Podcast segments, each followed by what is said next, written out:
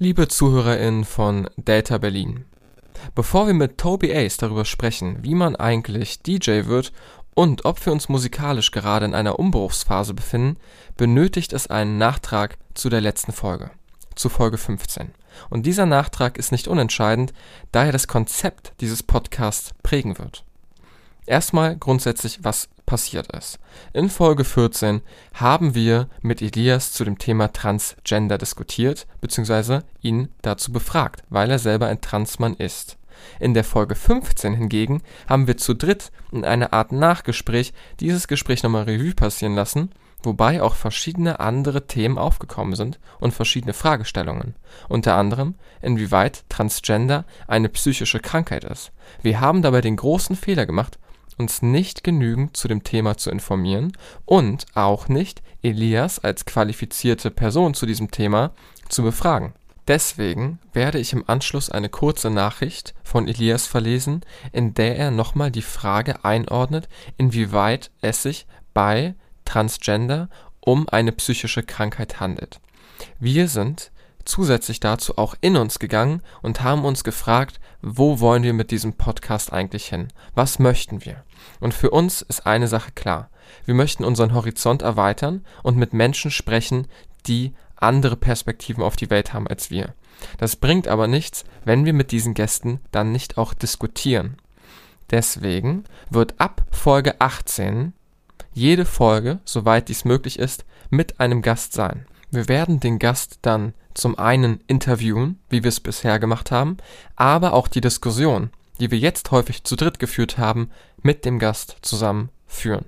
Und ich möchte mich nochmal persönlich entschuldigen, falls wir mit der letzten Folge Gefühle verletzt haben sollten. Auch das Thema Männlichkeit, Weiblichkeit und auch psychische Erkrankungen wie Schizophrenie brauchen eine eigene Folge, in denen wir Gäste da haben, die sich zu diesem Thema besser auskennen als wir. Deswegen jetzt der Nachtrag von Elias. Hey, ich höre gerade eure Folge. Danny meinte irgendwann, dass Transpersonen, zum Beispiel verglichen mit Schizophrenie, anders behandelt werden und es nicht als psychische Krankheit angesehen wird. Da wollte ich zwei Sachen zu sagen. Der Grund, warum es noch im ICD-10 ist, ist, dass es sonst keine Krankenkassenleistung sein kann. Zweitens, Transpersonen gelten als krank und werden dementsprechend medizinisch behandelt. Es gibt bei Schizophrenie ein Medikament, um die Wahnvorstellungen zu mildern. Bei Transpersonen gibt es kein und es gab auch noch nie ein Medikament, Therapie, um den Geist zu normalisieren. Die psychotherapeutische und medizinische Behandlung besteht darin, den Körper und Geist in Einklang zu bringen, wie bei allen anderen psychischen Krankheiten auch da man über tausende Jahre gemerkt hat, dass die Psyche bei Transpersonen nicht änderbar ist, ändert man dahingehend den Körper, um den Menschen den Frieden zu bringen. Es findet also keine Hingabe der Krankheit statt, sondern die Krankheit wird in der heutigen Medizin geheilt, indem die Diskrepanz ausgeglichen wird. Eine Hingabe würde stattfinden, wenn der körperliche Selbsthass unterstützt werden würde. Der erste Weg bei Trans ist ja auch die Pflicht Psychotherapie zu machen. Nur wenn diese Therapie den Leidensdruck nicht lindern kann, was sie meistens nicht tut, dann dürfen weitere Schritte eingeleitet werden. Das ist die genaue Klausel über die Diagnose und weitere Schritte.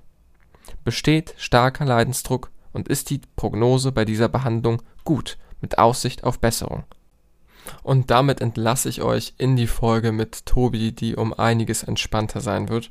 Ihr könnt übrigens damit rechnen, dass wir in Zukunft wie immer ein paar entspannte Themen, aber auch ein paar schwergängige Themen besprechen werden. Also viel Spaß mit der Folge 16.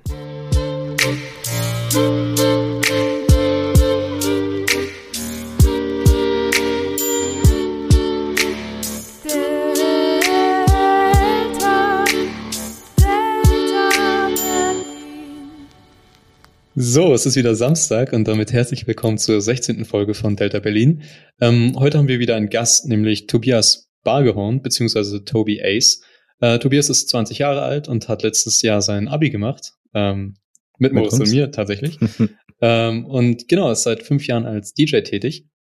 Ähm, genau, und heute unterhalten wir uns ein bisschen über seinen Beruf, nämlich DJ, aber auch generell über die Musikbranche und so weiter. Und Moritz und ich sind natürlich auch wie immer mit dabei. Natürlich. ja. Ist okay. Unser Gast ist heute so besonders, auch so schön einfach. So, so einen schönen Gast hatten wir, glaube ich. Nein, okay, wir hatten auch schon schöne Gäste, aber. ja, Lukas. Gutes Namen anfängst. Tobias. Moin. Schön, dass ich dabei sein darf. Äh, vielen Dank für die Einladung. Ich habe mich extra für schick gemacht. Äh, wir können uns hier gegenseitig sehen und äh, ich habe extra ein Hemd angezogen. Man muss ja, man muss ja, weißt du was? Man kann ja nicht oft äh, sich gegenseitig sehen in der in dieser schwierigen Zeit. Deswegen, wenn's, wenn man sich schon sieht, dann so. Ja, ja, auf ne? jeden Fall. Ähm, Sehr gut. Okay, ja, dann äh, wollen wir mal gleich loslegen. Ähm, Bevor wir richtig loslegen, Tobi, ähm, eine ne kleine Frage, nämlich, äh, du hast mal Rock'n'Roll getanzt, stimmt das? Das ist wahr. wie, wie, kann man, wie, kommt, wie kommt man dazu? Ah, das ist ähm, ziemlich lustig eigentlich die Geschichte. Das hat angefangen, dass ich, äh, ich habe früher Kung Fu gemacht und äh, irgendwie, weiß ich nicht, ich habe nicht so mehr das Interesse dann gehabt, war nicht lange, war ein Jahr oder so. Hm. Und ähm, irgendwann hat es angefangen, nee, hat gar nicht angefangen. Dann hatte eine Freundin von mir gefragt, äh, bei ihr in der Grundschule, das war Grundschulzeiten noch, ja. Ich war hm. dritte Klasse, glaube ich. Dritte Klasse war das, ja, genau. Und äh, da hatte sie mich gefragt, ja, bei ihr in der Schule gibt's ähm, einen Verein, einen Rock'n'Roll-Verein, Cadillac und äh, ohne Werbung zu schalten. und ähm, die haben einen Tag die offenen Tür und sie hatte mich gefragt, ob ich da mitkommen möchte, mit das, das angucken möchte und äh, fand ich ganz interessant. Dann sind wir da hingegangen. Äh, war mega cool. Und ähm, nach dem Probemonat habe ich gesagt, ja, das machen wir weiter. Ja, das hat sich jetzt äh, in die Länge gezogen. Aus ähm, der Zeit wurde mehr Zeit und äh, habe ich dann ein Jahrzehnt gemacht. Äh, insgesamt jetzt 13, 12 Jahre, glaube ich. Musste jetzt leider ähm, aufhören, weil Abi ist vorbei. Ähm, nach dem Abi geht's weiter und für mich ging es in Cottbus weiter äh, an der Uni und deswegen ja hat das, das leider jetzt beendet. Genau. Hm. Ja, ein interessanter Einblick in deine äh, Vergangenheit, wie Musik dich auch schon längere Zeit begleitet und auch verschiedene Musikgenres anscheinend. Ähm, und da knüpft sich eigentlich direkt unsere Einstiegsfrage eigentlich an, und zwar, wie bist du zum DJing gekommen? Ähm, das war ungefähr, müsste es gewesen sein, äh, zur selben Zeit, wie es mit dem Rock'n'Roll begonnen hat, äh, wenn wir schon die Frage vorher hatten. Also dritte, vierte Klasse. Ähm, hat wahrscheinlich so angefangen, dass wir in der Schule, ja, gab's Tanz AG, äh, da war ich jetzt nicht tätig, aber ich habe gerne die Technik da gemacht. Und da wurde ich dann gefragt, ob ich nicht irgendwie ähm, die Musik immer einspielen möchte. Und dann durch Internetrecherche, was weiß ich, äh, habe ich dann gesehen, dass es so DJ-Programme gibt. Ja, da habe ich mir so ein Ding runtergeladen, war kostenlos und habe dann damit quasi gestartet bei der Tanz AG oder auf Schulfesten nicht gedjed, sondern einfach Musik übergeblendet in der Aula, wenn irgendwelche Veranstaltungen waren. Und äh, ja, so hat es eigentlich angefangen, dass ich dann einfach nur von einem alten Track auf einen neuen gewechselt habe. Ich wollte nicht mal den Windows-Player äh, starten, sondern ich wollte schon vorbereitet sein. Ich weiß nicht, so hat es wahrscheinlich angefangen. Und äh, ja, das hat sich dann weiterentwickelt über die Jahre wirklich, kann man wirklich so sagen, ähm, dass ich dann immer mehr Interesse dafür entwickelt habe. Ich weiß nicht, das hat so irgendwann dann wieder aufgehört. In der Grundschule, weiß ich nicht, ist halt, ja, war nicht mehr so interessant. Und dann Oberschule ging es wieder los. Äh, da habe ich dann angefangen, richtig cool mit Tastatur und Maus zu, äh, zu DJen. Mhm. Ja, und dann ähm, habe ich über die Jahre immer so Kleinigkeiten dazu gekauft und in der neunten Klasse, weiß ich noch, da habe ich mir das, äh, habe ich dann wirklich mein all mein Mut zusammengefasst, mein erstes Mischpult gekauft. Ähm, das war das teuerste, was ich mir im ganzen Leben gekauft habe aber äh, hat sich gelohnt. Ähm, ja, und dann ab der zehnten Klasse habe ich dann angefangen mit Freunden, haben wir so Schulpartys organisiert und haben uns dann da von den Sozialpädagogen, äh, die hatten da so einen Raum. Äh, wir wollten ja natürlich nicht, dass wir so eine riesen Aula haben, wenn da nur 100 Leute kommen, dann ist es sehr langweilig aus. Deswegen haben wir dann immer einen kleinen Raum gemietet, äh, was heißt, also gewollt, haben wir dann bekommen, haben dann da Partys drin geschmiss, geschmissen, wir hatten da Lichttechnik drinne, äh, weil ein Kumpel von mir hat nämlich sein Hobby war Lichttechnik und den habe ich gefragt, ob er nicht kommen möchte. Und da dann das aufbauen möchte. Und das waren ziemlich coole Zeiten. Wir haben insgesamt in der zehnten Klasse, glaube ich, drei Stück gemacht. Und äh, dann war auch zehnte Klasse für mich vorbei. Dann musste ich leider die Schule wechseln, weil meine Schule ging nur bis zur zehnten. Dann bin ich auf die Schule gekommen, mit äh, wo ja die drei Kandidaten hier, mit denen ich hier sitze, auch drauf äh, waren quasi. Ja, und ähm, das war quasi der Anfang, wo ich gemerkt habe, oh, das macht Spaß. Ähm, das ist wirklich ein gutes Hobby, was mir Spaß macht. Und habe dann quasi auch die Perspektive drin gesehen, damit Geld zu verdienen. Und äh, durch einen Zufall bin ich dann in der, da waren wir dann elfte Klasse und das war dann Oktoberfest. Und da wollte ich eigentlich nur gucken, was der DJ für ein Mischpult hat. Ähm, ja, hat sich dann so entwickelt, dass ich mit dem angefangen habe zu quatschen und hat sich ja gefreut, dass ich mich dafür interessiere, so würde ich mal sagen. Äh, hat dann gesagt, ja, mach du mal auch einen Übergang, wie du das machst. Äh, habe ich dann gemacht, hat ihm total gefallen. Da habe ich dann zwei, drei Songs gespielt. Da meinte er, guck mal, äh, wenn du Lust drauf hast, dann kannst du bei meiner nächsten Veranstaltung mal mitkommen. Dann machen wir das mal gemeinsam. Ich, boah, voll cool, äh, endlich mal mit einem professionellen DJ äh, um die Häuser ziehen. Ja, äh, so bin ich dann dazu gekommen, dass ich äh, Veranstaltungen ähm, über die über die Firma quasi dann bekommen habe und seitdem mache ich das quasi, ja, Hochzeiten, Sommerfeste, Geburtstage, alles, was es so gibt, wo man DJ buchen kann, ähm, mache ich dann so. Und seit ja, Ende 2019 ähm, war dann das erste Mal, dass ich im Club gespielt habe. Ähm, das war ziemlich cool, in einem ziemlich, ziemlich großen Club sogar in Berlin. Äh, ich weiß nicht, ähm, wir haben ja ziemlich breites Publikum, denke ich mal, habt ihr. Und ähm, aber die, die aus Berlin kommen, äh, Soda Club Berlin und hat sich leider dank ah, Corona. Ah, das kennt man, das kennt man. Genau. Und äh, dank Corona äh, ist es dann ein bisschen im Sande verlaufen, nett formuliert. Äh, also von Ende 2019 bis Februar ist jetzt nicht so eine lange Zeit, aber ähm, ah. genau, das war, wie ich zum DJing gekommen bin und dann immer so Schritt für Schritt immer ein bisschen mehr und gesehen habe, boah, das macht mir Spaß, du. Ähm, bevor wir mit der nächsten Frage starten, du meintest, das war unfassbar teuer damals. Wie viel hast du denn bezahlt für dieses erste Mischpult? Weißt du das noch?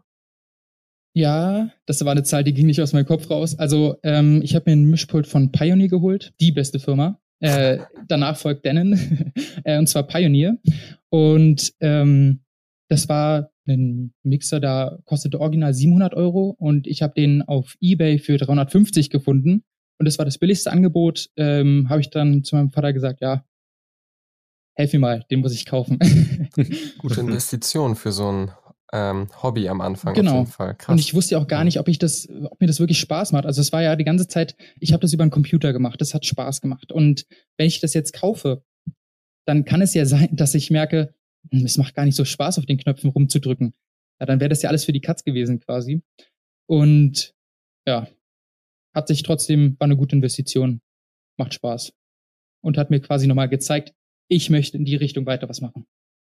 Sehr schön. Ja, cool auf jeden Fall. Ähm, zu jedem DJ gehört natürlich auch ein Künstlernamen, glaube ich. Keine Ahnung, ich kenne mich nicht aus. Das sagen wir jetzt einfach mal. Also smooth. Oh, Danny. ähm, wie kamst du denn zu deinem Künstlernamen Toby Ace? Ähm, ich glaube, die Frage muss ich, bevor ich die beantworte, muss man noch ein bisschen Hintergrundwissen, ähm, bisschen Hintergrundwissen erfahren. Äh, ich mache ja nicht nur DJ, sondern ähm, ich produziere mit einem Kumpel äh, seit drei Jahren Musik und vor fünf Jahren habe ich angefangen, äh, selber so ein bisschen mit einem Programm, ganz einfach äh, für einige, die sich vielleicht ein bisschen auskennen mit äh, Musikproduktion. Ähm, da habe ich mir Magic Music Maker äh, geholt äh, da kann man dann halt einfach, hat man mehrere Tonspuren, kann dann Schnipsel zusammenpacken und alles sowas.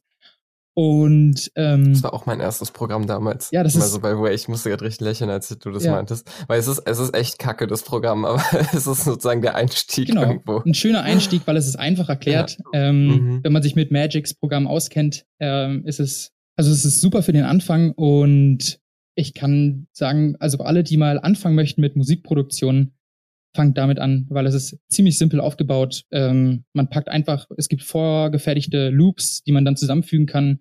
Äh, eine riesen Datenbank, die man sich dazu da noch dazu kaufen kann. Das habe ich zum Beispiel gemacht. Äh, ziemlich cool. Und dann vor drei Jahren habe ich mich mit einem Kumpel zusammengeschlossen und angefangen so zu produzieren, weil wir so ungefähr dieselben Ideen hatten, äh, dieselben Interessen. Ja, und dann kam irgendwann der Moment, wo wir gemerkt haben, so unsere Musik ist jetzt reif für die Öffentlichkeit. Und dann war es aber komisch, der blöd, wenn wir unsere Namen hinpacken und dann steht da Künstler, also in der Elektroszene quasi, äh, und dann Künstler Tobias Bargehorn. Oder auf Englisch Tobias Bergehorn. Irgendwie war das komisch. und wir haben gesagt, nee, da muss irgendwas anderes hin. Und wir haben tatsächlich ziemlich lange gebraucht, um irgendwie eine Idee zu bekommen, äh, was wir, wie wir den Namen aufschreiben oder wie der dann klingen soll. Ähm, und dann war das genau dieses Szenario, das kennt ihr vielleicht auch, wenn man irgendwas möchte, ja, man überlegt und man, dann kommt man nicht drauf. Aber dann, wenn man irgendwie, keine Ahnung, man läuft gerade durch den Wald und dann fällt es einem ein. Dann kommt der Moment, mhm. ey, so ist es, Tobi Ace. Weil ich habe so gesagt, mein, mein Spitzname ist Tobi. So, und ich heiße aber Tobias, äh, Tobias. und ähm, wenn man das auch trennt, Tobi und Ass, ja, das Ass ist ja im Englischen Ace. So, Ace of Space, so aus dem mhm. Kartendeck. Und dann ist quasi Toby Ace geboren. Also ist es quasi mein Künstlername, ist nur mein Vorname, separiert auf Englisch. Genial. Ja, cool. Genau. Und dann wurde halt einfach nur noch aus dem I ein Y und der Künstlername war quasi geboren. Cool. Schön, da steckt ja voll der Gedanke hinter. Mag ich, gefällt mir.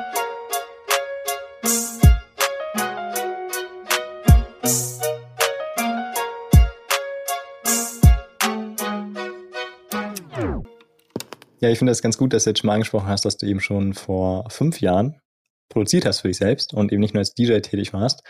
Ähm, vielleicht, also ich kenne mich leider in der Clubszene fast gar nicht aus und äh, ich bin bisher, glaube ich, ganz selten erst Club gewesen, vielleicht zwei, drei Mal oder so. Ähm, wenn man DJ ist, du hast jetzt davon gesprochen, dass man immer die Tracks also so aufeinander folgen lässt, so diese Transitions macht. Ähm, ist man als DJ in der Regel auch Musiker oder ist es wirklich nur dieses, man nimmt Musik und man lässt sie nacheinander abspielen? Hm, das ist eine gute Frage. Ähm, ich würde mal so anfangen. Es ist ja quasi, was macht, inwieweit ist ähm, man, also um nochmal die Frage zu wiederholen, mhm. äh, als DJ, äh, inwieweit ist man als DJ ein Musiker? So. Ich definiere einen Musiker so, ähm, ein Musiker ist für mich jemand, der etwas komponiert, kreiert oder ein, ja, ein musikalisches Stück entwirft. Mhm. Oder jemand, der ein bestehendes Musikstück verändert. Also mhm. mal ein klassisches Beispiel. Ähm, mein Onkel sitzt mit seiner Gitarre auf der Couch und spielt einen Song von Ed Sheeran. Dann ist er für mich ein Künstler, weil er den Originalsong nimmt und seine eigene Version daraus macht. Entweder er nur weil. Es. Wie bitte? Er covert es. Genau. Weil er mhm. daraus ein Cover macht einfach. Und ähm, das ist für mich erstmal ein Musiker. Und wenn man das jetzt überträgt auf den DJ, der DJ ist quasi in dem Sinne keine Person, sondern so würde ich das ausdrücken, der DJ ist in dem Moment das Instrument, Musikinstrument. Hm. Also, und äh, da muss ich dann nochmal unterscheiden auf ähm, zwei verschiedene Arten. Also einerseits ähm, als Veranstaltungs-DJ, hm, in dem Sinne, wenn ich auf Veranstaltungen auflege, wie Geburtstage oder Hochzeiten oder so, da würde ich mich eher nicht, weniger, also auf jeden Fall nicht als Musiker bezeichnen, aber weniger als Musiker. Weil mhm. ähm, es ist einfach bei, man darf nicht vergessen, wenn ich, ich nehme als Beispiel Hochzeit. Auf Hochzeiten äh, lege ich teilweise zwischen 8 und 14 Stunden auf. So, von 14 Uhr bis 2 Uhr, dann verlängern die zwei Stunden, dann ist vier, das sind dann 14 Stunden. Und ähm, da bleibt nicht viel Zeit oder das ist zu viel Zeit, um die ganze Zeit Künstler zu sein. Deswegen würde ich sagen, man macht immer äh, so eine Mischung. Also ich würde sagen, jeder Übergang ist für mich ähm, schon mal als Musik, ist schon mal äh, Kunst. Mhm. Und äh, dann gibt es so verschiedene Hochphasen. Ne? Wenn man äh, eine leere Tanzfläche hat oder wir haben äh, genau, es ist eine leere Tanzfläche. Die Leute sind gerade draußen, weil gutes Wetter ist, oder denen gefällt die Musik einfach nicht, was ich wieder mache. kann ja sein. Das sind alles Möglichkeiten. Dann ähm, überlegt man natürlich, wie man das machen kann und ähm, um die Leute wieder zurückzuholen. Ähm, oder man lässt sie einfach weg, weil man die nicht mag. Nein, das ist ein blödes. Das ist, das ist natürlich vollkommen genau Quatsch, aber ähm, ja, dann macht man halt, äh, gibt's halt so einfache Transitions, einfach ja, Übergang machen, man kennt's, ne? Ende auf Anfang äh, rüberlaufen lassen. Und wenn man eine volle Tanzfläche hat, dann hat das gleich viel größeren Reiz. Dann möchte man den Leuten ja zeigen, was man kann. Und dann ist man quasi, ja, würde ich schon sagen, ähm, ein größerer Musiker als äh, wenn bei einem anderen Szenario, mhm. wo die Tanzfläche leer ist, weil dann ist man konzentriert äh, auf die Musik, man weiß, was die Leute mögen, man erfährt sie in dem Moment, wo sie anfangen zu tanzen. Ne? Ich spiele 80er, dann weiß ich, oh, jetzt nochmal ein Billie Jeans hinterher oder so. Passend mhm. dann, ne? Und ähm, dann wird man zum größeren Künstler und das passiert bei mir nämlich, das ist mir aufgefallen, umso mehr Leute auf der Tanzfläche sind, desto kreativer werde ich. So, dann fällt mir ein, oh, auf den Billie Jeans passt jetzt noch äh, eine Stimme. Dann denke ich, ah, was passt da? Dann mache ich Hideaway von, was weiß ich, kenne die Künstler, Künstlerin gerade nicht. Dann klatsche ich das noch hinten drauf. Und dann bin ich schon bei drei Songs, die laufen. Und äh, dann würde ich sagen, da bin ich schon ziemlich großer äh, Künstler in dem Moment. Oder Musiker. und ähm, ah, genau, also deswegen diese Unterteilung, weil ähm, das ist der erste Teil der Unterteilung, weil wir haben einmal, mache ich quasi lange Veranstaltungen, die über mehrere Stunden gehen. Ähm, da ist es einfach auch mental nicht möglich, die ganze Zeit äh, so eine ja. Kunst auszuführen. Da geht man kaputt. Äh, alleine, weil ich habe ja keine Pause, die ich mir eintragen kann. Es ist ja, heißt ja, die ganze Zeit gebucht, also die ganze Zeit Musik. Das die einzige Pause habe ich, indem ich kurz auf die Toilette sprinte und ähm, wieder zurück. Das sind so meine kurzen Pausen, die ich habe, diese zwei Minuten. So, und die andere Seite ist quasi, wenn man ähm, Veranstaltungen hat, die nur eine Stunde gehen oder so. Zum Beispiel im Club. Da ist man im Durchschnitt nur eine Stunde gebucht, maximal zwei. Ähm, wenn man dann sein Set auflegt, ne? Ist das die richtige Begriff Begrifflichkeit? Oder? Genau, also Set heißt ja quasi, dass du was äh, vorgeschrieben hast, du hast dir Songs analysiert, ähm, die so angepasst, dass du sagst, ich möchte sie in der Reihenfolge spielen, hast jetzt schon was ähm, vielleicht schon einiges angepasst, äh, Hotkeys gesetzt und sowas. Ähm, das nennt man dann Set. Und es gibt aber auch die Möglichkeit, dass du ohne Set spielst, ne? Also, dass du einfach hingehst, hast zwar auch schon ein bisschen was vorbereitet, welche Songs genau du spielen möchtest, aber ähm, wenn man Set vorbereitet, dann ist es natürlich möglich. Äh, das macht man meistens in Clubs. Das machen wir zum Beispiel. Ähm, wir bereiten dann Kleinigkeiten vor und haben dann quasi immer zwei Songs zu laufen und spielen aber eigentlich immer vier Songs gleichzeitig. Und äh, das ist dem verschuldet, da muss man dann noch vielleicht noch eine kleine Hintergrundinform geben, ähm, dass wir ähm, Musik produzieren, die es so noch nicht gibt. Also wir haben ein neues Genre erfunden und zwar mischen wir zwei Musikgenres. Also vielleicht fällt schon ein bisschen auf, dass, in welche Richtung wir Musik produzieren. Äh, es geht in die Schiene Elektro und ähm, wir mischen quasi zwei ähm, ziemlich also ein ziemlich großes Genre, das ist der Big Room House und Psytrance. Und beides zusammen nennen wir Big Room Psy. Und das bedeutet, ähm, es gibt, das gibt es bisher noch nicht. Das heißt, wenn wir es spielen möchten, müssen wir es vorher selber kreieren. Und im Club sind wir dann quasi ziemlich große Musiker, weil alles, was man hört, ist wirklich mhm. ja, das gab es vorher noch nicht. Und äh, das kann man in dem Moment auch merken, wenn man probiert, unser ganzes Set zu Shazam, ne, mit dieser App, die es da gibt. Äh, dann sagt die ganze Zeit, ja, kein Treffer, weil wir das so zusammenmischen, keine Chance. Genau. Und äh, mhm. da ist mal als Beispiel, da spielen wir in einer Stunde zwischen 50 und 60 Songs. Und auf so einer Veranstaltung, auf so einem Geburtstag, da sind es so zwischen 20 und 30. Mal so als mhm. Referenz. Mhm. Genau. Aber es nochmal abschließend zu sagen, äh, das hängt wirklich von der Art der Veranstaltung ab, äh, wie lange so eine Sets, äh, wie, inwieweit man Musiker ist. Mhm. Mhm. Hm, voll interessant. Also auch dieser Grundgedanke, der da mitschwingt, ähm, man wird zum Musiker oder zum Künstler, wenn man was Neues kreiert. Und was Neues kreieren ist ja auch ein wesentlicher Bestandteil von euch beiden als Team. Vielleicht kannst du dann noch einmal Toby Ace und dein Partner heißt Äh, Norlando Neyman. Das ist sein Norlando Künstlername. Neyman. Also wir sind ein Duo, äh, Norlando mhm. Neyman und Toby Ace. Also, falls ihr mal wissen wollt, was gute Musik. Nein, Quatsch. äh, falls mal genau, falls ihr mal hören möchtet, was wir machen, ähm, einfach, ist egal wo, einfach eingeben, Norlando Namen, Toby Ace. Das findet ihr in den Show Notes. Äh, genau. Wenn ihr faul seid, geht, schaut in die Show Notes, ihr findet das da, Instagram und so weiter. Ähm, ihr habt, glaube ich, sogar eine eigene Internetseite, oder? Genau, also die bin ich gerade machen. Äh, die mhm. ist noch nicht aktiv. Ähm, die ist in, in vollen Zügen äh, nächste Woche. Wir haben ja jetzt Samstag, also kommt die, wenn ich mich nicht richtig täusche, dann am Freitag raus. Mhm. Perfekt, cool. Und als äh, das mal gucken, ob wir die dann auch, wahrscheinlich werden wir die im Nachhinein verlinken. Also wenn ihr die Folge jetzt äh, nicht direkt am Samstag hört, sondern ein paar Tage später, werdet ihr die schon in den Shownotes finden. Ähm, und auch spannend, ne? Also als Künstlerduo seid ihr ja nicht nur sozusagen etwas am Kreieren beim Live-Set, sondern ähm, ihr schafft auch sozusagen Kunst selber äh, bei Fruity Loops oder was es da sonst so für Programme gibt, dass ihr da selber äh, Sachen auch äh, zusammenpackt. Ja, ich formuliere es mal wie so ein richtiger äh, Musik ähm, Banause. äh, wie, wie, Netter funktioniert, wie, wie funktioniert denn das? Also da gibt's ja verschiedene, da gibt's so Schlagzeug, Gitarren und so. Äh, was macht man da als erstes? Wie entsteht so ein Song, in so ein Track? Das ist ganz unterschiedlich. Also gehe nicht ran und sagen so, wir haben nicht keine Checkliste, wo wir sagen, okay, erste Aufgabe, zack, zack, zack, Haken dran, nächste Aufgabe. Das, das gibt's bei uns nicht.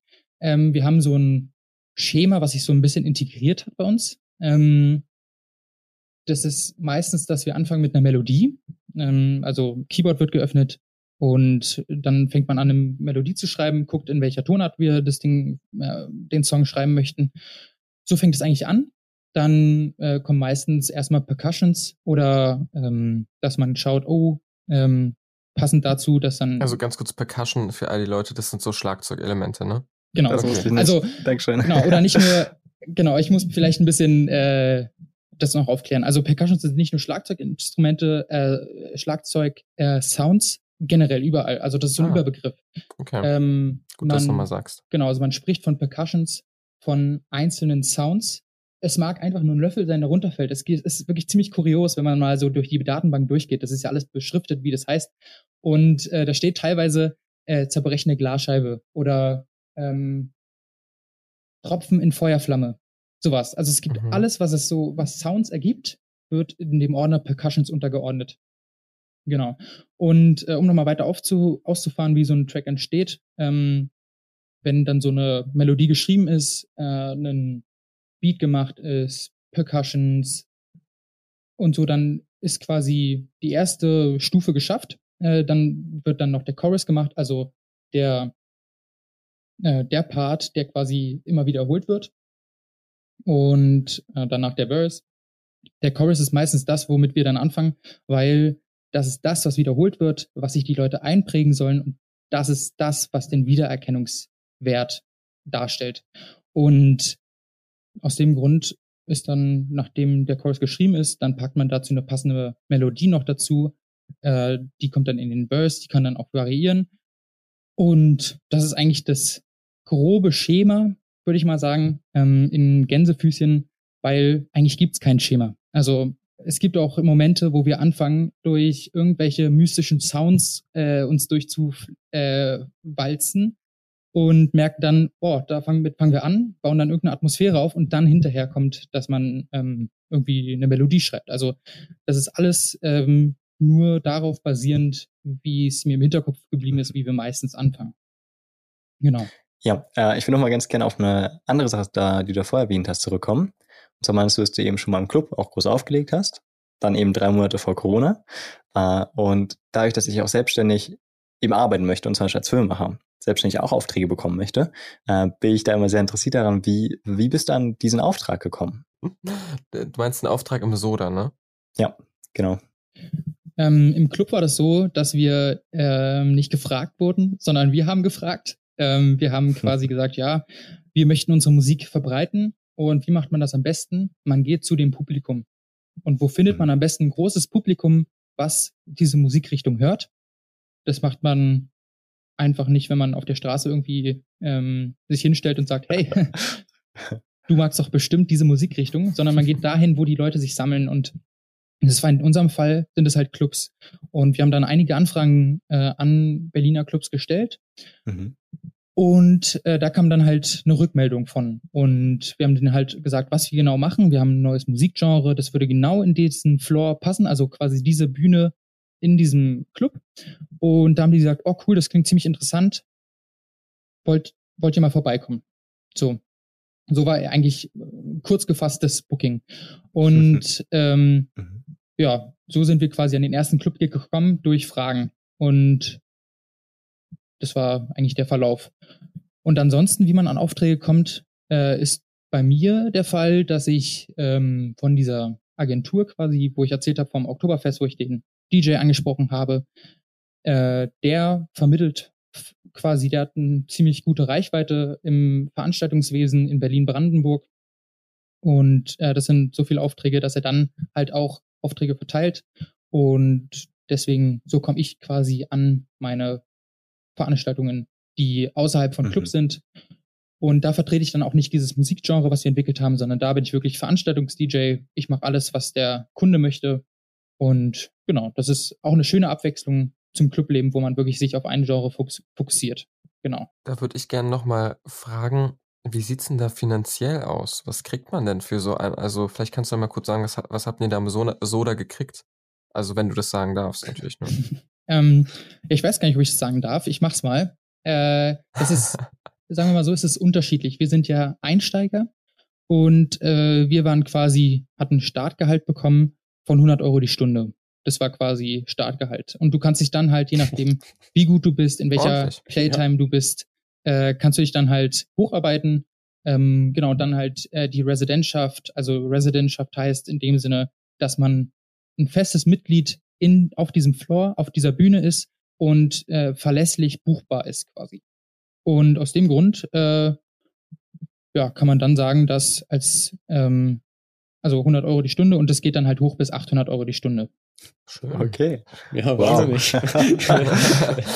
Wow. Wollen wir einfach auch als Data Berlin einfach auch DJs werden? wir einfach. lassen diesen Podcast Quatsch sein. Podcast im Club. Ja, ja, Stimmt, ja, der Podcast. Ihr könnt ja unseren Podcast äh, in einen eurer Tracks so runterlegen. Natürlich. So so ein Satz, ah. ganz markant.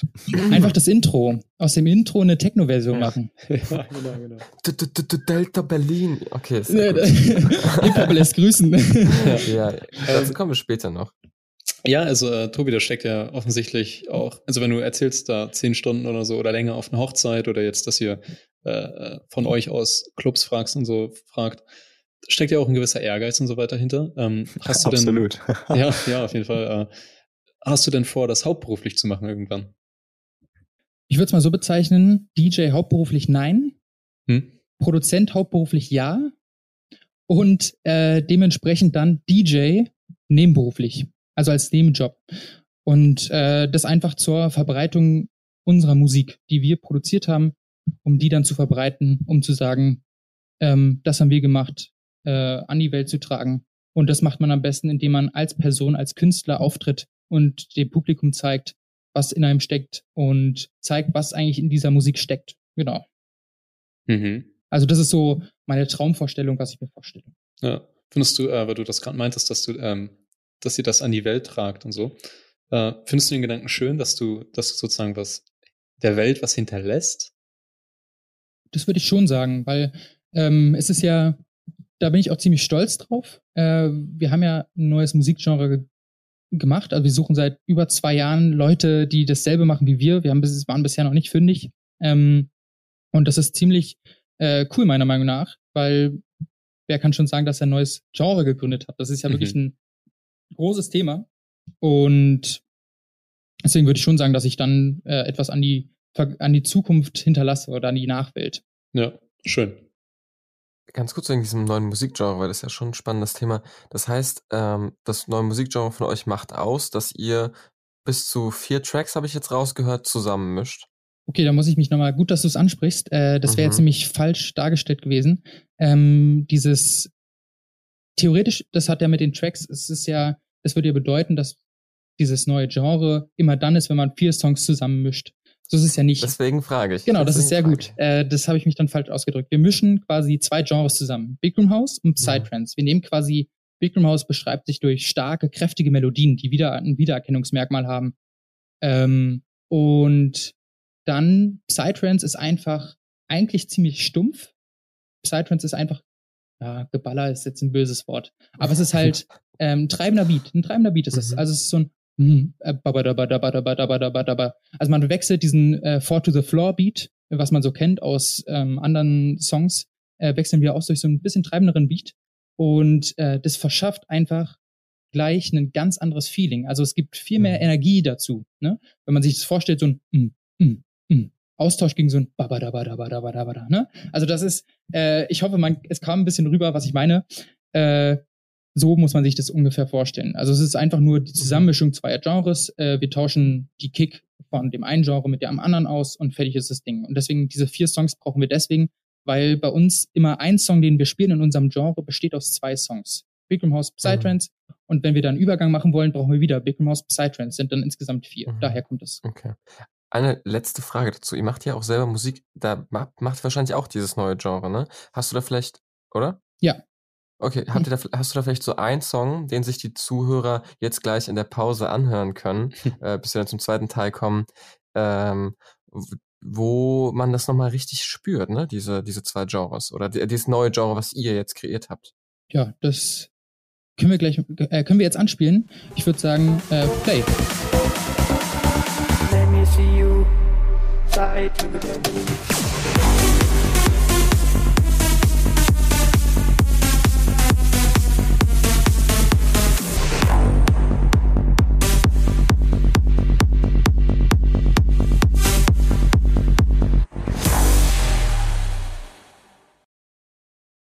So, dann, dann sind wir mal wieder da, äh, nach dem wundervollen Lied, das uns Tobi hier einmal ähm, zur, ja, gegeben hat, was wir auch diesmal abspielen könnten, ohne Copyright-Angst. Ähm, ja, ich möchte aber ganz simpel mit einer sehr allgemeinen Frage jetzt einsteigen in diesem zweiten Teil, beziehungsweise dritten Teil, je nachdem. Äh, und zwar ist die Frage, Tobi, was für dich gute Musik ausmacht? Was mir mal aufgefallen ist, wenn man jemanden sagt, ja, hör dir mal den Song an, hör dir mal den Song an, äh, und der hat aber gerade gar keine Lust darauf, dann wird er auch mit einer Reaktion äh, reagieren, womit man eigentlich nicht rechnet oder was man nicht erwartet und nicht möchte. Und zwar, wenn man quasi genötigt wird, um Musik zu hören, dann äh, ist es erstmal, glaube ich, eine schlechte Voraussetzung, dass es demjenigen dann auch gefällt. Ne? Ja, ja. Ich glaube, es kann jeder nachvollziehen. Und ja. ähm, das wäre, glaube ich, erstmal die Sache mit dem Musikgeschmack. Ähm, Genau, als nächstes ist, glaube ich, sehr wichtig, was für eine gute Musik ausmacht, sind so die Hörgewohnheiten.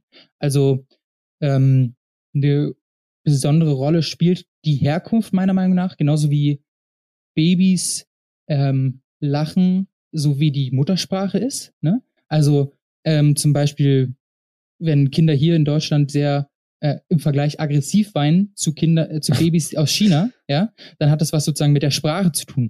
Und dasselbe hat, glaube ich, äh, was mit unserem Unterbewusstsein zu tun, weil ähm, da die Herkunft quasi eine große Rolle schmeckt. Äh, schmeckt. äh, äh, ja, eine große Rolle spielt. Genau, eine große Rolle spielt. Ähm, genau, also das ist sozusagen dem verschuldet, wenn man äh, andere Skalen oder Tonintervalle hört. Also Skalen in dem Falle nochmal kurz erklärt. Ähm, es gibt diese europäische Skala, äh, die man kennt, C, D, E, F, G, A, H, C. Und äh, dann gibt es halt noch andere Skalen, die arabische, indische und alles sowas. Das sind halt, dann sind dann halt noch Halbtöne dazwischen geschoben oder ausgelassen. Ähm, und das klingt halt für jemanden, der nur westliche Musik hört. Ja? Ganz kurzer Einwurf dazu, was ganz spannend ist, äh, bei unserem Intro, ja. Talin äh, singt da, oder Tallinn singt da in dem Fall auch ein bisschen mehr diese orientalische Tonleiter und da sind viel mehr Halbtöne mit drin, als man sonst bei anderen Gesangsmomenten hat. Also, falls dem einen oder anderen das aufgefallen ist, das, äh, da kann man es hören. Genau, also für jeden, der das ein bisschen befremdlich fand, ähm, der weiß, okay, das ist vielleicht jetzt nicht die Skala, äh, die wir als, äh, die es im Westlichen als ähm, typisch gilt. Und äh, deswegen wirkt die halt ähm, manchmal befremdlich. Also genau, also klingt halt nicht ganz heimisch. Und das Gleiche kann man auch sagen, ist bei chinesischer Musik so, ne? wenn man sich chinesisch, klassische chinesische Musik anhört oder indische klassische Musik anhört, dann äh, ist es natürlich verständlich. Ne? Man denkt sofort an Bollywood und äh, man hat sofort Verbindungen, die man aufbaut. Und genau. Ja, was gibt's noch? Also gute Musik. Ähm, ich glaube, ganz wichtig ist, also einer der wichtigsten Punkte ist so äh, die Instrumentierung und Stimme. Ähm, weil das ist ja quasi das Grundgerüst. Ne? Man hat ja, ein Musikstück besteht ja immer, also meistens zu großem Teil aus einem Instrumentalteil und ergänzend ähm, halt einer Stimme, einem Gesang. Und ähm, da ist es, glaube ich, auch wichtig, was für jemanden gute Musik ausmacht, äh, die persönlichen Vorlieben im Sound. Ja? Also wenn jemand irgendwas besonders mag, irgendwie, wenn Töne weich gespielt sind, wenn die Töne so ineinander überfaden, irgendwie sowas. Ist ja eben individuell. Das muss er auch gar nicht beschreiben können. Das sind ja alle Prozesse, die im Hinterkopf, also im, im Kopf passieren. Das bekommt man ja gar nicht mit. Man steht ja auch nicht da und hört im Radio Musik und denkt sich so, hm, irgendwie ist die Tonleiter falsch. Also das ist ja nicht die, wie man sich vor, wenn man Musik mhm. hört und denkt so, nee, das gefällt mir nicht, dann weiß man ja nicht warum. Ne? Man muss ja überlegen und kommt meistens nicht mhm. drauf, wieso gefällt mir der Song nicht. Das weiß man ja nicht. Also das sind alles so Prozesse, die sind in unserem, meiner Meinung nach, ähm, in unserem Kopf drinne, was wir gewohnt sind. Es sind halt alles Gewohnheiten, die wir kennen. Und daran passt sich halt der Körper an und vergleicht dann diesen Sound oder die Musik mit dem, was vorgegeben ist. Und denkt sich dann vielleicht, nee, das ist jetzt nicht so meins. Und das ist dann halt die Resonanz vom Gehirn. So würde ich das quasi beschreiben.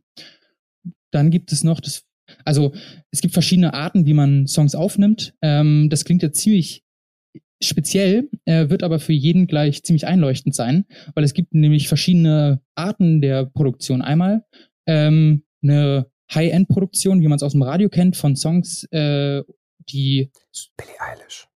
Genau. So, so was zum Beispiel. Und wenn wir das. 30 Leute, die ihre Songs mastern. Habe ich letztens gehört. Alter Vater. Würde ich auch gerne. und äh, dann gibt's halt noch so Home Recordings. Und unter Home Recording ist so halt Akustikversion. Das machen zum Beispiel Künstler, wenn sie eine High-End-Produktion haben, Billie Eilish zum Beispiel, nehmen wir mal als Beispiel Billie Eilish. Ähm, der hat eine High-End-Produktion gemacht und macht dann darauf, auf ihre High-End-Produktion, Bad Guy als Beispiel, ne, macht sie eine Akustikversion. Und diese Akustikversion fällt in diese Rubrik Home Recording.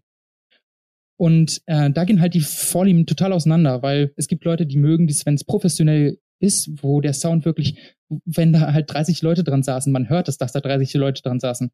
Oder halt ein Mikrofon aufgestellt wurde auf dem Ständer, dann an einen Bass rangehalten wurde dann dann ein Typ mit einer E-Gitarre den Song spielt oder mit einem Bass und dann Billie Eilish das singt.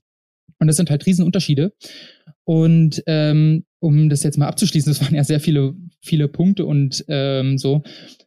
Wenn man das zusammenfasst, würde ich sagen, jeder tickt ja anders und ähm, ja, man, es sind halt Menge Kriterien und die werden halt ja unterbewusst bestimmt, würde ich sagen, ob wir den Song halt mögen oder nicht. Und ja, ich würde Ach genau, nochmal vielleicht, äh, das ist mir nämlich aufgefallen, man kann sein Gehirn auch trainieren, ähm, Songs, Melodien zu mögen.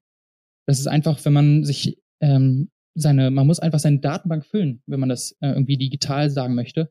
Äh, wenn ich jetzt noch nie chinesische Musik gehört habe und mir gefällt es auch nicht, wenn ich dann immer weiter chinesische Musik höre, dann gewöhnt sich mein Gehirn an diese Skala, an diese chinesische Skala und irgendwann empfinde ich gar nicht mehr oh, das klingt aber komisch, sondern dann ist es, oh, das ist aber ein schöner Ton. Also das sind halt Unterschiede. Irgendwann empfindet ihr das Intro von Delta Berlin nicht mehr als befremdlich. Genau, irgendwann ist es drin. Und äh, jetzt nochmal quasi auf mich zu schließen, was für mich gute Musik ausmacht.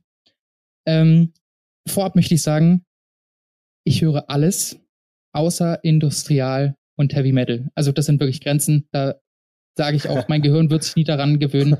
Ich habe es probiert zu trainieren, gezwungenermaßen auf Veranstaltungen, wo ich wirklich auf einer Hochzeit habe ich von, ein, und, äh, von 1 Uhr morgens um bis zwei war ich gebucht. Äh, da dachte ich, oh, jetzt ist gleich Feierabend. Und äh, die wollten dann Industriale haben die letzte Stunde und die haben dann wirklich verlängert bis 6 Uhr morgens und ich habe fünf Stunden Industrial oh. gespielt. Also ich weiß nicht, wer, das kann man sich nicht vorstellen. Das sind Sounds, um es mal kurz zu erklären, das sind Sounds, die sind ohne Sinn und Verstand aneinandergereiht da ist kein Rhythmus drinne. Äh, es ist einfach nur, kein, also es ist für mich keine Musik. Es ist so, als ob man mit einem Auto über einen Schrottplatz, Schrottplatz fährt und alles, was da steht, mitnimmt. So klingt es. Was ist für das, Menschen wollten das? Äh, das war eine Hochzeitsgesellschaft. Und die waren auch ein, das war so ein eingespieltes Team. Ich weiß nicht, was da los war in ihren Köpfen, aber das waren wirklich 20 Leute, die am Ende da waren. Das war echt eine coole Atmosphäre, weil die waren wirklich gut am Tanzen. Und äh, die waren auch bis zum Ende am Tanzen. Also es war so, das war so ein Raum, der hatte so eine 270 Grad Panorama-Glasscheiben. Also es war wirklich offen. Und es war im Sommer, ab 4 Uhr wurde es hell. Ich habe einfach um 5 Uhr die Lichttechnik ausgemacht, weil es war hell genug. also so muss man sich's vorstellen. Ja, und äh, so, aber jetzt ist es eine andere Geschichte. Wir wollten ja bei ähm, Musik bleiben, was für mich gute Musik ausmacht. Ähm, also ich finde, wir können ja mal so ein bisschen das abklappern, was ich davor gesagt habe. Ähm, ich finde, Skalen spielen für mich keine Rolle, weil durch die ähm, ja, Elektromusik, äh, die wir machen, äh, verwenden wir ab und zu auch arabische Skalen. Und ich finde den Sound auch ziemlich interessant. Äh, deswegen äh, stört mich das nicht. Und ich finde es auch ziemlich cool, damit ähm, zu produzieren.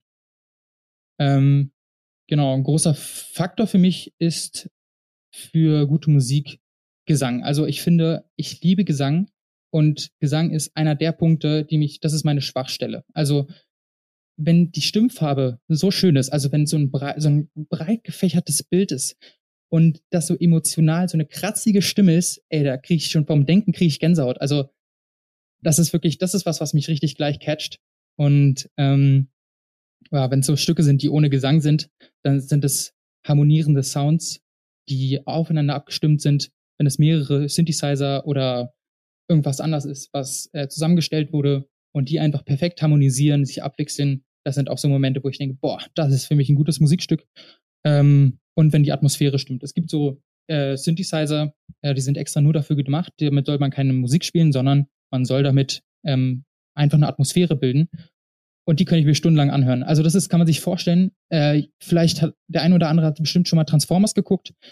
Wenn da ja so eine einfach die Musik, die da gespielt wird, Filmmusik, das ist Atmosphäre. Filmmusik, das ist quasi reine Atmosphäre und das ist auch was, was ich, das ist wirklich Kunst, wenn man das dann noch super übermischen kann.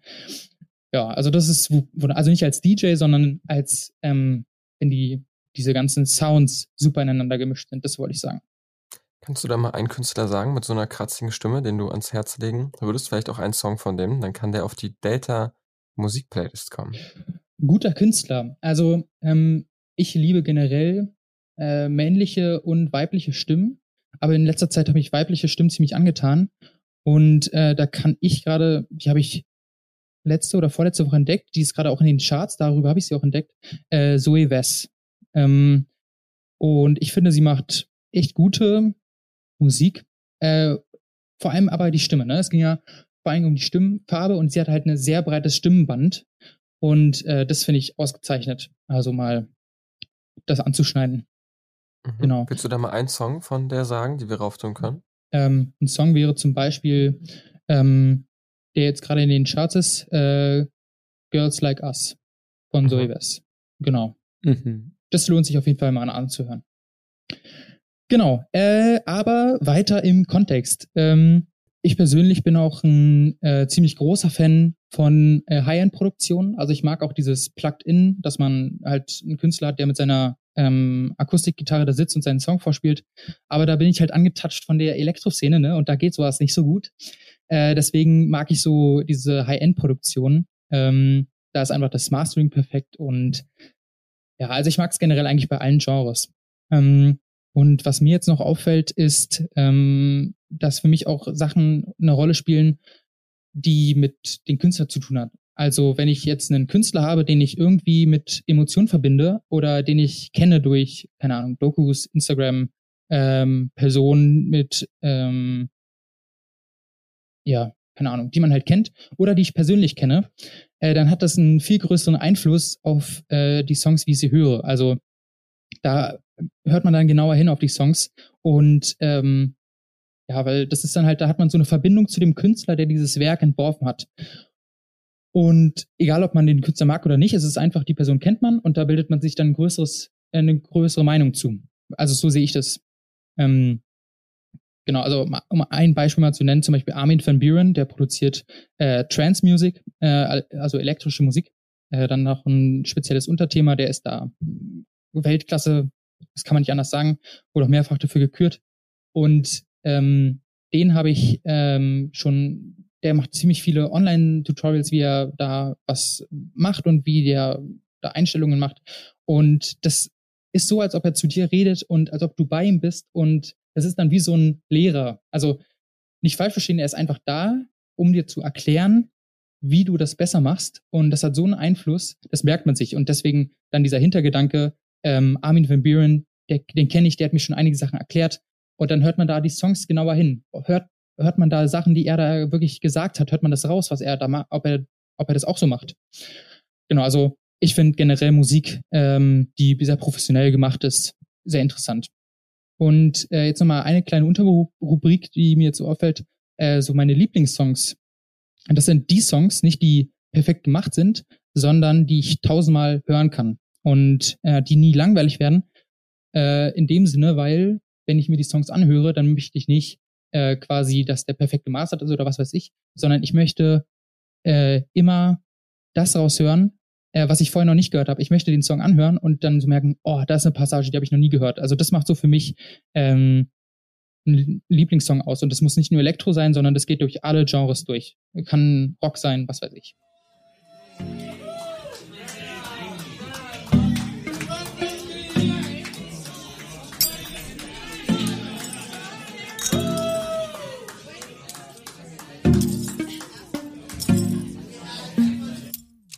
Ja, krass. Also, äh, schöne ausführliche Antwort. Danke auf jeden Fall. Ähm, ich habe mal gehört, oder was heißt, ich habe gehört, also 2019 war die beliebteste, also das beliebteste Genre hier in Deutschland äh, bei Spotify Hip-Hop, äh, vor allem im deutscher, deutscher Hip-Hop. Ähm, ich lese aber auch oft viel, dass äh, so Elektromusik die Zukunft ist und in der Zukunft, was auch immer immer die Zukunft ist, ähm, hört man nur noch äh, Elektromusik, ne? Also alles wird elektronisch generiert. Ähm, Tobi, befinden wir uns musikalisch gerade in einer Umbruchphase? Ja, würde ich schon sagen. Also, ähm, ich würde schon sagen, dass wir in einer Umbruchphase sind, weil, ähm, wenn man sich so die vergangenen Jahre anguckt, also die Charts der vergangenen Jahre, dann ähm, dominierte so 2015 so diese gemächliche, melancholische Musik. Und ähm, also sowas wie ähm, Hello von Adele ähm, ist ja sehr langsam, einfühlend oder Perfect von Ed Sheeran ist ja alles Musik, die da in der Zeit entstanden ist, sehr melancholisch, hm. langsam. Und seit 2019 gibt's, ist mir aufgefallen, dass das sich so verändert. Also es ist, wie du schon sagtest, es ist so ein Wechsel zur elektronischen Musik. Also so Slap House, ähm, als Beispiel. Ach genau, äh, Business von äh, Tiesto Let's get down, let's get down to business. Ne, das ist ja so ein Song, den kennt man jetzt aus den Charts ähm, oder generell. Und ähm, alles so eine Songs, die quasi mehr Pop haben als vorher. Also es geht weg vom Melancholischen und geht mehr hin zum ähm, Mitdancen, würde ich jetzt einfach mhm. so sagen. Also genau, Songs mit höherer BPM-Zahl, also BPM-Zahl. Ähm, ja. Also alles, was halt ein bisschen höheres Tempo hat als sonst. Und ähm, das ist, glaube ich, dem verschuldet. Äh, ich habe irgendwann mal, ich weiß nicht, wo ich das her habe, aber ähm, Musik ist quasi äh, der, um es in einem Zitat zu sagen, äh, Musik ist der Dirigent unseres Herzschlags. Ähm, also die Musik passt sich wirklich, äh, unser Herzschlag passt sich wirklich der Musik an, die wir hören. Und äh, so wie unser Herzschlag schlägt, entscheidet unser Kopf, ob das jetzt ähm, wenn, der, wenn die Geschwindigkeit höher ist als unser Herzschlag, dann empfinden wir es als schnelle Musik und langsamer als unser Herzschlag als langsame Musik. Hm. Und äh, ja, das ist ziemlich cool. Das wusste ich auch nicht, aber das habe ich, ja. ich weiß nicht, vor einem Jahr oder so mal äh, gehört und das hat mich, fand ich ziemlich beeindruckend, weil man halt mit der Geschwindigkeit des Songs ähm, Körperattribute verändern kann. Ne? Umso schneller ein Herzschlag ist, desto mehr, ja, äh, gibt unser Körper äh, Zeichen zurück oder geben wir unserem Körper das Zeichen, jo, mach mal den, lass mal dein Herz schneller pumpen. Ähm, wir wollen tanzen. Und, und das fand ich ziemlich cool. Hm. Und ich habe, ja, ich würde sonst noch was, was mir eingefallen ist, noch sagen kurz. Ja, kann, ich würde auch noch ganz, ich würde auch ganz kurz was ergänzen, nur kurz nochmal zu dem schnellen ja. Herzschlag. Äh, ist nur eine Kleinigkeit, aber zum Beispiel Dua Lipa, die ist ja jetzt auch, glaube ich, auf Platz drei bei Spotify weltweit ähm, wenn ich das vor ein paar Tagen richtig gesehen habe, ich weiß nicht. Ähm, und die hat ja, glaube ich, auch das Album Future Nostalgia oder so ähm, letztens, oder was ist letztens? Jacques dieses Album. Wie bitte? Das ist gut, das Album. Gutes Album. Also, gutes Album. Jacques Cusel. Ich hab's nicht verstanden. ähm, genau, und äh, das ist ja auch so ein, auf jeden Fall, also sehr, eben sehr viel mehr mit, also ich erinnere mich irgendwie an die 80er Jahre, wo man halt diese komischen Fitnessvideos gesehen hat, wo die Leute dann so einen Latexanzug irgendwie Sport gemacht haben. Ähm. Meine Mutter meinte letztens ähm, Plastikpop oder so oder Plastikmusik. Das war so ihr Einwurf. So, ich meinte so, ja, ich feiere das voll so ein bisschen wieder so 80s, was auch immer 80s sind für mich. Ich habe auch keine so. Ahnung, ja. Aber es hat sich richtig angehört und sie meinte so, ja, diese Plastikmusik kann ich gar nicht leiden. Äh, ja, äh, auch ganz kurz noch, dann sind wir einmal in die Reihe rumgegangen, Nachmerkung von mir. Ähm, äh, lustig, dass du das sagst, Tobi, dass, dass sich der Trend so zum, wieder zum etwas schnelleren und sowas entwickelt. Ähm, es wurde mal vor ein paar Jahren äh, so Musik aus den 50er, 60ern und 70ern äh, so zusammengetrommelt und man hat das nach Wörtern gefiltert. Und äh, man hat geguckt, welche Wörter besonders häufig benutzt wurden. Und in den in besagter Zeit waren es eben so Wörter wie ähm, Love und Happy und so weiter und so fort. Und ähm, so modernere Musik, ich glaube so ab den 2000ern wurde das eher so, ja, melancholischer, wie du gesagt hast. Ähm, aber ja, also, also cool, dass du das so. Ich weiß nicht, ob du die Studie kennst oder ob du das so unterbewusst irgendwie Genau, nee, nee, nee. Äh, das habe ich wirklich, äh, das ist nämlich jetzt so ein Zufall, dass die Frage jetzt kam, weil ich habe das vor einer Woche oder so äh, einen Bericht im BBC gelesen. Hm. Ähm, und da war das quasi aufgetan und das ist quasi von diesem melancholischen, von diesem traurigen, jetzt wieder so einen Aufschwung hat ins, hm. ins, äh, ins Belustigende. Vollkommener Blödsinn. Äh, dass es wieder so einen Aufschwung gibt in diese ähm, in diese Schiene, wo man happy ist und ja. Liebe und alles sowas. Und ähm, ja, das ist vor allem dem verschuldet. Äh, der BBC hatte da irgendwie berichtet, das ist deswegen, weil ähm, dieser, es gibt so einen, gerade so einen psychologischen Wandel, haben die es betitelt. Äh, der ist deswegen, weil halt sehr viel Stress äh, mit dabei ist. Ähm, seit 2019 so ist es ziemlich aufgetreten oder so.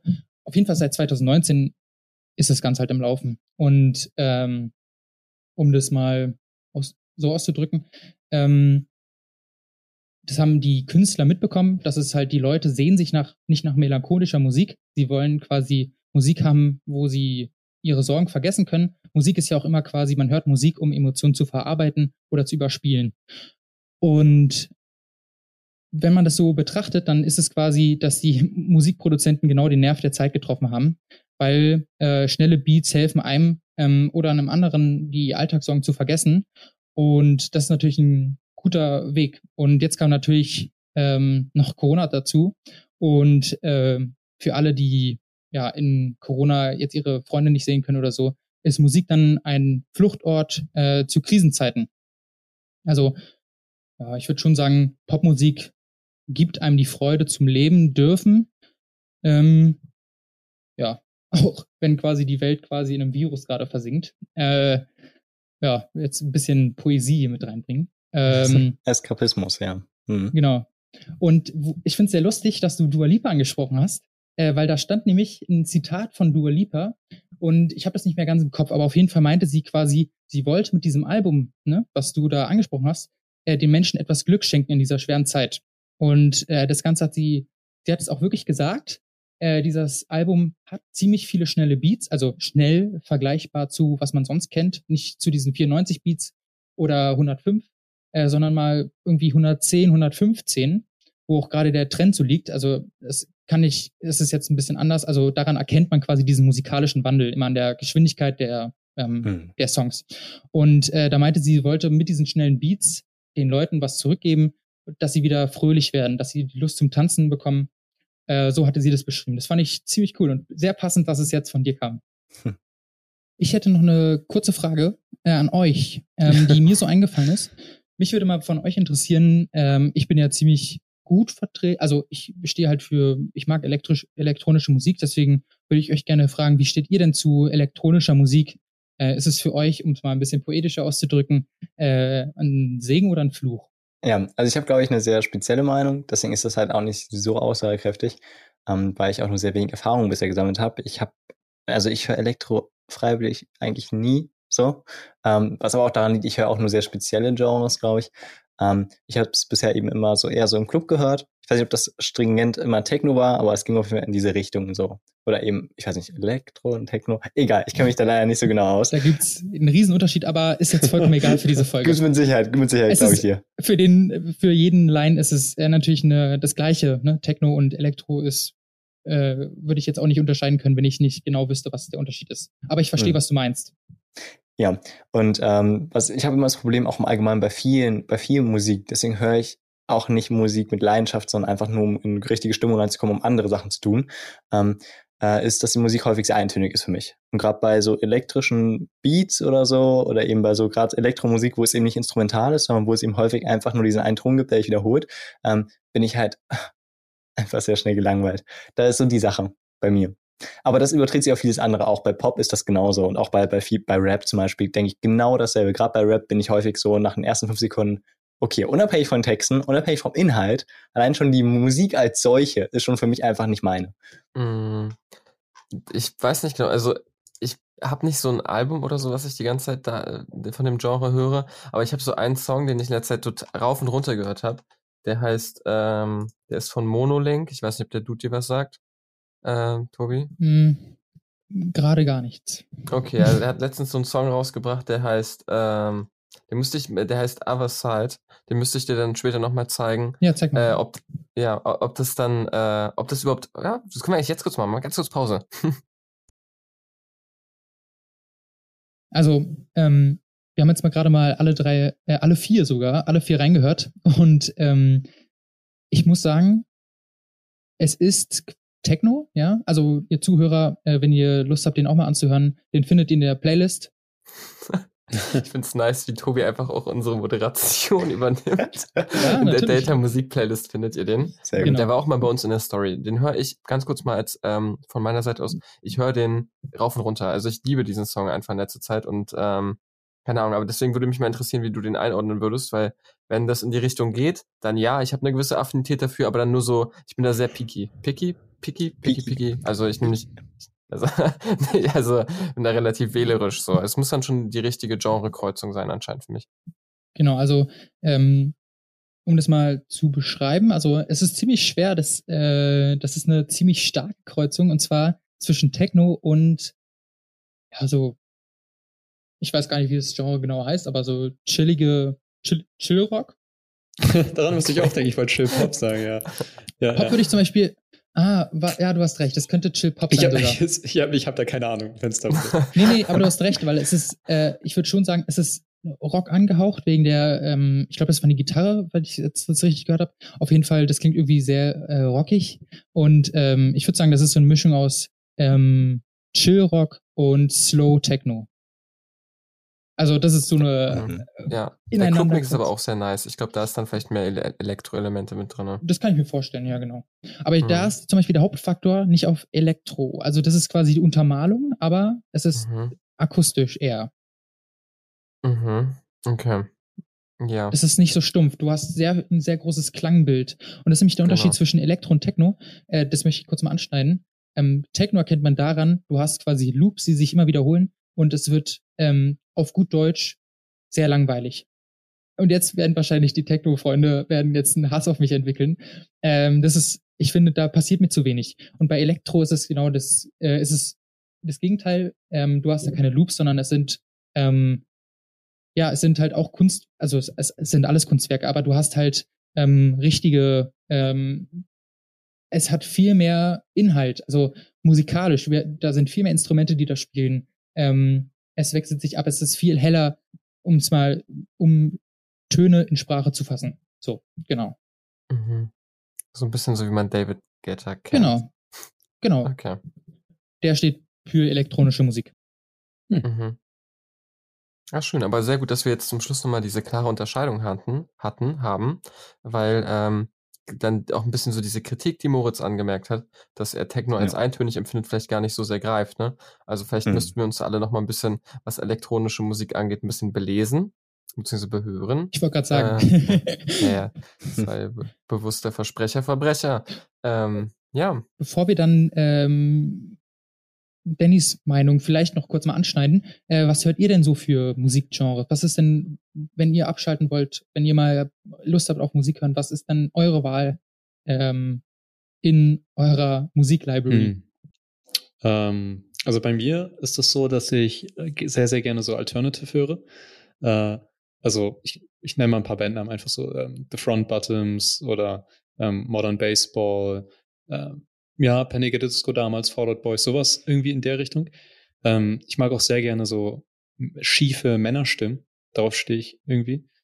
Ähm, ja, und dann halt noch so einzelne Bands, die ich irgendwie nicht so richtig im Genre zuordnen kann. Also so Beatles, ja, Rockmusik, mein Gott, aber was genau für Rockmusik wiederum? Äh, also Beatles, The Drums höre ich sehr, sehr gern. Ich finde es einer der besten Gruppen oder einer der besten Musiker überhaupt. Ähm, ja, aber ich bin da auch nicht so befangen. Ich höre sehr, sehr viel. Moritz, du hattest wie viel tausend Künstler am Ende des Jahres gehört? Achso, ich kann mich nicht mehr erinnern, wie viel es war. Ah, Ähm, Aber ja, Gut- also bei mir, gut viele tausend. es waren, es waren viele. Also es waren, ich weiß nicht, ob es mehrere tausend waren, aber es waren, Doch, doch, doch. Ich glaube schon. Oder Danny, wenn, waren es nicht 12.000 oder so? Ja, waren ziemlich viele. Okay. Ähm, ja, also bei mir ist halt das Ding, ich, ähm, ich höre ich hör halt immer Playlists. Also ich höre es gibt auf jeden Fall Bands, die ich kenne und ich mag, so vom Namen her. Aber es ist selten so, dass ich bei Spotify raufgehe und wirklich die Band eingebe. Und ich kenne auch bei keinem Song den Songnamen auswendig. So, ich könnte niemals die Lyrics bei irgendwas mitsingen. Ich bin einfach nicht der Typ für Mensch dafür. Ähm, bei mir ist halt immer so, ich brauche immer um bestimmte Tageszeiten höre ich bestimmte Genres. Am Morgen höre ich mal Klassik, ähm, am Nachmittag höre ich äh, typischerweise, kommt drauf an, Pop, aber in den meisten Fällen auch eher so Alternative Rock, also tatsächlich so wie bei dir, Danny, vermute ich mal. Ähm, und dann abends höre ich eben äh, sehr, sehr gerne Jazz. So, und vor allem auch südamerikanischen Jazz. Das sind so die, das, also gerade so, wenn es auch, gerade so, wenn man im, jetzt komisch an, aber wenn man irgendwie mit, sich mit jemandem getroffen hat oder so, man eben die Soziale hatte, dann nach Hause zu gehen und dann so dieses Jazzige zu hören, ist halt einfach so, so was Soziales. Das klingt komisch, aber es ist so die Musik, die einfach locker ist und die so eine Stimmung hat und die so divers ist und so lebendig ist und die einfach so eine Art, sie ist ähnlich zu Klassik vom Niveau her, aber zugleich ist sie so eine Abendmusik, weil sie einfach so, ja, ich weiß nicht, sie es ist weniger offiziell, es ist mehr, es will jeder, man tanzt lieber dazu und so weiter. Also, Mhm. ja. Dann braucht man dazu noch so eine Zigarre mit dicken Tabakblättern. Und dann kann man den Abend perfekt ausklingen lassen. Ja, ja, ja. Ja, Lukas, äh, wie, wie ist das bei dir? Ja, ich finde es sehr inspirierend, was du gerade meintest, dass äh, du ähm, äh, für verschiedene Tageszeiten verschiedene Musik hast. Bei mir ist so, ich gehe so wirklich durch mein Spotify durch und bin so, und irgendwann sage ich so Stopp und dann bin ich, äh, weil ich dann halt Bock auf diesen Vibe gerade habe. Und das ist halt alles Mögliche. Also da kann sich auch mal eine Jazzband finden oder was ich in der Zeit ganz viel höre, ist New Order. Also was äh, bei mir irgendwie ein großes Ding ist, ist, dass ich ähm, dass ich immer für einen gewissen Zeitraum eine Band oder einen Song extrem krass abfeier und dann höre ich mir alles von denen ab und saug die so richtig auf und dann höre ich die halt wirklich für so zwei, drei Wochen extrem viel und dann höre ich wieder irgendwas Neues. Aber komme dann manchmal wieder zurück zu diesen alten Sachen. Mm, Das ist so ein bisschen so, wie ich Musik höre. Und da gibt es mich eigentlich auch keine Tabus. Also zum Beispiel, wenn ich mal in einer Serie, ich lasse mich auch, glaube ich, viel inspirieren von meinem Umfeld und von Serien und Filmen. Ähm, zum Beispiel, es gab eine Zeit lang, wo, ich weiß nicht, ob ihr die Serie Big Mouth kennt, bestimmt, oder? Die es bei Netflix gibt. Ähm, ja, okay. Gut, egal. Also da, da gibt es so diesen einen ähm, äh, Sänger, der da so als Geist auftritt, nämlich Duke Ellington. Ähm, ah, den kenne ich. und Sorry. ist es nicht Ja, ein genau. Jazz? Ja, Ja, Jazz? genau. sprich von Haruki Murakami. Mhm. Und dann hatte ich zum Beispiel so eine Phase, wo ich einfach extrem viel Duke Ellington Mhm. gehört habe, so, wo es mir dann, für mich persönlich braucht dann so eine persönliche Bindung dazu. So, auch deswegen liebe ich das, wenn Menschen mir ihre Musik vorschlagen oder so, weil ich mich dann da so richtig reinhöre. Und zur Zeit, und den Song würde ich auch gerne äh, auf die Data Musik Playlist packen, ist das Coraline von, ähm, ich müsste wissen, ich habe überhaupt, Coraline, Entschuldigung. Cor Nee, nee, nee, ist er, Coraline. nee, Entschuldigung, nee, ist er. Scherz. Caroline, Caroline vom Coraline, Film. Coraline wird den ausgesch Nein, okay. Sorry. äh, Was? Ich dachte, wir reden über den Film jetzt. Ich dachte, wir reden über die Filmmusik. Film. Okay. Nee, nee, nee, nee. Ja, ich wollte wollte gerade den Witz bringen, genau, weil es so ähnlich ist. dass Ich sage von Caroline, aber nein. Genau. Nee, also der Song, die, sprengen, äh, die sprechen den Song, ähm, die sprechen den Songnamen im Song als Coraline aus. Ist äh, so französisch, englisch, glaube ich, wenn ich mich nicht irre, von Maneskin. Ist auf jeden Fall in der Delta Musik Playlist, den höre ich in der Zeit sehr, sehr gerne oder allgemein die und dieses Album. Ähm, ich hier wieder mit meinen französischen Begriffen, die ich nicht richtig aussprechen kann. Ja, genau, das ist so ein bisschen das, äh, wo ich gerade drin hänge. Genau. Und damit kann man vielleicht auch den Abend jetzt entspannt ausklingen lassen. Wir sind ja jetzt auch schon gut dabei hier. Alles klar, das äh, war's dann heute auch wieder mit der Folge. Ähm, Moritz, Lukas und ich verabschieden uns hier jetzt erstmal.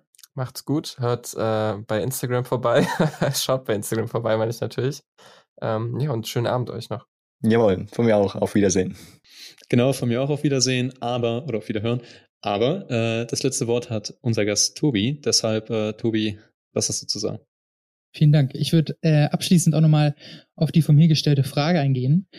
Ähm, und zwar, ob die elektronische Musik ein Fluch oder ein Segen ist. Und ähm, ja, man mag es ver, äh, vermuten. Für mich ist es ein Segen, ähm, weil bekannt ist ja, dass Töne durch Schwingungen und durch die Luft äh, funktionieren. Und ähm, Beispiel ist ja akustische Instrumente. Das haben wir jetzt über den, diesen gesamten Podcast ähm, einige Male durchgekaut. Und mit allem, was man so hat, kann man Musik machen. Und zusätzlich kann man, jetzt kommt quasi eine neue Dimension dazu, es ist möglich, vorhandene Töne von Instrumenten digital herzustellen. Also es ist möglich, digital das Bestehende zu ersetzen.